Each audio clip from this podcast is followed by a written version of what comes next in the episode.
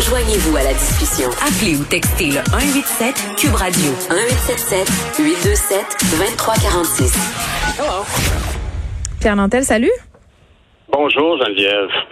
T'as l'air découragé. Je suis d'accord. Non, non, ben je sais, mais, je, non, mais écoute, je suis interpellé par la conversation que tu viens d'avoir avec Mme Streliski. Hein. Je veux dire, j'ai beaucoup aimé ta, la, la quote La honte change de camp. Parce que c'est vrai. Puis je veux dire, quand tu, tu regardes euh, les allégations qui sont faites sur M. Roson, puis comment est-ce que euh, ça fait, il, arrive en cours actuellement, puis il, va chercher à défendre l'indéfendable, Mm. euh, surtout un indéfendable aujourd'hui avec les yeux d'aujourd'hui. Je, je considère que effectivement, on a eu un comportement de prédateur, sans même le vouloir ou sans même le savoir. Puis, euh, je, je, je- ce que je, je- puis, tu sais, moi, j'ai, j'ai deux filles de, de, de 28 puis 25 ans, puis je, je me demande dans quel monde on les envoie, tu sais. Ben, je peux-tu t'encourager en te disant que pour travailler avec des hommes euh, de la jeune génération, ils sont pas mal rendus ailleurs, pour la plupart? C'est assez Ben, encourageant de voir ça. ben, ben, c'est ce que je croyais, me dire franchement, Geneviève. Moi, je, je croyais ça probablement plus que maintenant, parce que tout ce qu'on a entendu cet été sur MeToo relativement à des gens qui étaient beaucoup plus jeunes, Ouais, des euh, humoristes et pas tout ça, c'était décourageant, Ouais, mais ouais. j'ose croire que c'est l'infime minorité. Les, les garçons sont pas socialisés de la même façon. Je pense qu'il y a une prise de conscience, mais évidemment, il va toujours rester euh, des agresseurs euh, puis des pommes pourries. Là, ça, je pense qu'on pourra jamais s'en sauver, Est-ce mais que ça se peut, est-ce que ça se peut que ce soit aussi le pouvoir? C'est-à-dire que le- la notion que tu es en position de pouvoir, ça, par contre, ça évolue moins dans le sens que il y, a, il y a 50 ans, il y a 30 ans, puis il y a 10 ans, puis maintenant, si il y a t'as du pouvoir, ça se peut que ça, dans, dans la, dans la zone des gens qui sont dans des positions de pouvoir, il y ait une tentation d'aller vers l'abus plus que chez la population, une population normale.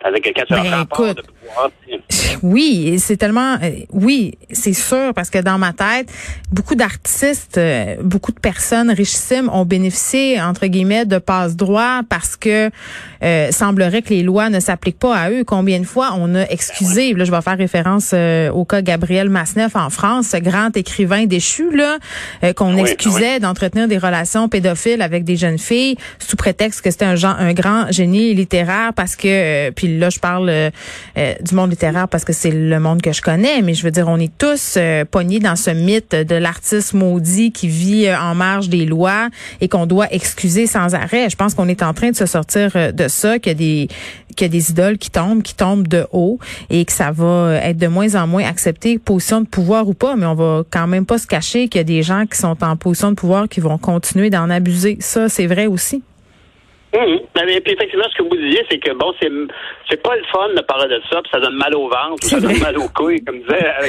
Mme Pedeschi. Mais c'est faut passer au travers, faut vider le sujet. Puis je pense qu'il y a comme un effet d'entraînement général. C'est-à-dire que tu avais, ce qui se passait sur les réseaux sociaux cet été, il y a eu MeToo, il y a eu Weinstein, puis euh, ben, l'affaire Roson. Tout ça, tout ça, ça influence le psyché des gens qui pourraient dévaler cette pente de l'abus, puis euh, de, de, de l'agression, puis de, de, de cet abus de pouvoir. T'sais, honnêtement, je pense que tout ça, ça génère une espèce de, de renforcement du code moral, puis de dire, hey, c'est pas comme ça qu'on veut vivre nos relations euh, euh, hommes-femmes. C'est- Ben, euh, deux affaires pour terminer là-dessus, euh, Pierre. Un, il y a une couple d'hommes qui doivent mal dormir, mais de façon plus positive, j'ai envie de dire, euh, il y a plusieurs hommes qui ont pris des nouvelles des femmes avec qui ils ont été pour demander si euh, c'était correct à tel moment. Tu sais, ça, j'ai trouvé ça beau aussi de voir ça aller. Mais bon, à cette heure, on va se parler Mhm. d'avion. C'est- comme un tout Oui, autre sujet. On sujet change de sujet.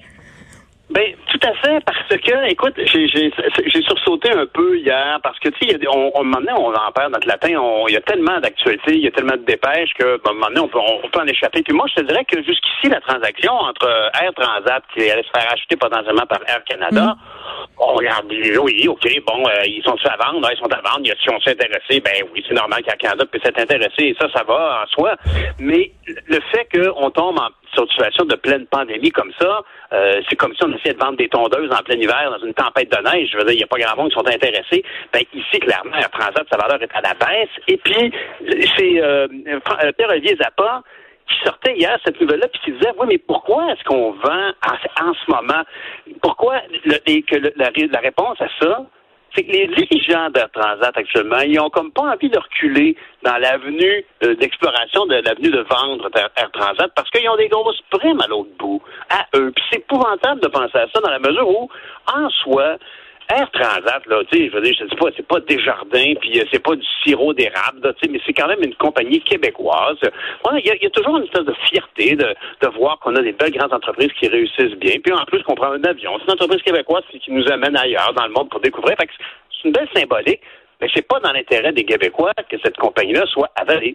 C'est pas dans l'intérêt des consommateurs non plus, parce qu'on sait tous que quand il n'y a plus de concurrence, ben, ultimement, les prix vont monter. Alors, tu sais, si, tu veux aller à Ça va être un monopole incroyable. Moi, c'est ce qui, euh, bien égoïstement, euh, euh, me fait peur. Mais là, quand même, Air Canada qui bon, prend le pari de racheter ça. C'est vrai, quatre fois moins cher. François Lambert me disait hier que c'était le vrai prix. Là. Euh, peut-être que je suis pas d'accord avec lui, mais néanmoins, euh, c'est un, long shot, comme on dit. Là. Ah, lui, euh, François Lambert disait que ça, c'est le bon prix.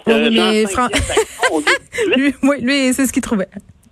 Écoute, ben, tu sais, parce que ça, ici, en plus, on peut, on peut se demander, c'est-tu dans l'intérêt des actionnaires? Les actionnaires qui ben, Ils vont toucher moins, en tout cas. Ça, c'est sûr. Ben, c'est clair. Je veux dire, si, s'il y a quelqu'un qui a acheté des Air Transat, je sais pas moi, il y a six mois avant la pandémie, puis qui a payé 18 pièces, il, ça va, il, va, il sera pas très content de vendre ça 5 dollars. Hmm. S'il y a des gens qui ont acheté ça il y a, il y a 20 ans, c'est une autre histoire. Mais il y en a pas moi que c'est pas dans l'intérêt des Québécois, c'est pas dans l'intérêt des consommateurs, c'est pas dans l'intérêt des actionnaires. Puis non, c'est dans l'intérêt de qui? En bout de ligne, à quoi va servir cette transaction? À, octroyer un beau boni aux administrateurs. C'est drôle, j'ai comme un, parfum d'essence de chez Bombardier qui. Combien est-ce qu'il a touché, M. Bellemare, quand il a vendu les sections de Bombardier? 17 millions, ça va? Et là là. Euh, à ceux, il nous reste 30 secondes. Là, à ceux qui pensent que le gouvernement devrait soutenir euh, cette industrie-là aéronautique, tu dis quoi? Ben absolument. En tout cas, il faut absolument que Québec et Ottawa se coordonnent pour soutenir l'aéronautique et évidemment, bien sûr, s'assurer que nos batteries et notre lithium servent aux prochaines voitures électriques. Merci euh, Pierre Nantel. On t'écoute euh, évidemment demain de notre côté. C'est déjà terminé. Je vous laisse en compagnie de Mario Dumont et de Vincent Dessoureau. Merci Frédéric Mockel à la recherche et Sébastien Laperrière à la mise en onde. On se retrouve demain 13h. Merci d'avoir été là tout le monde.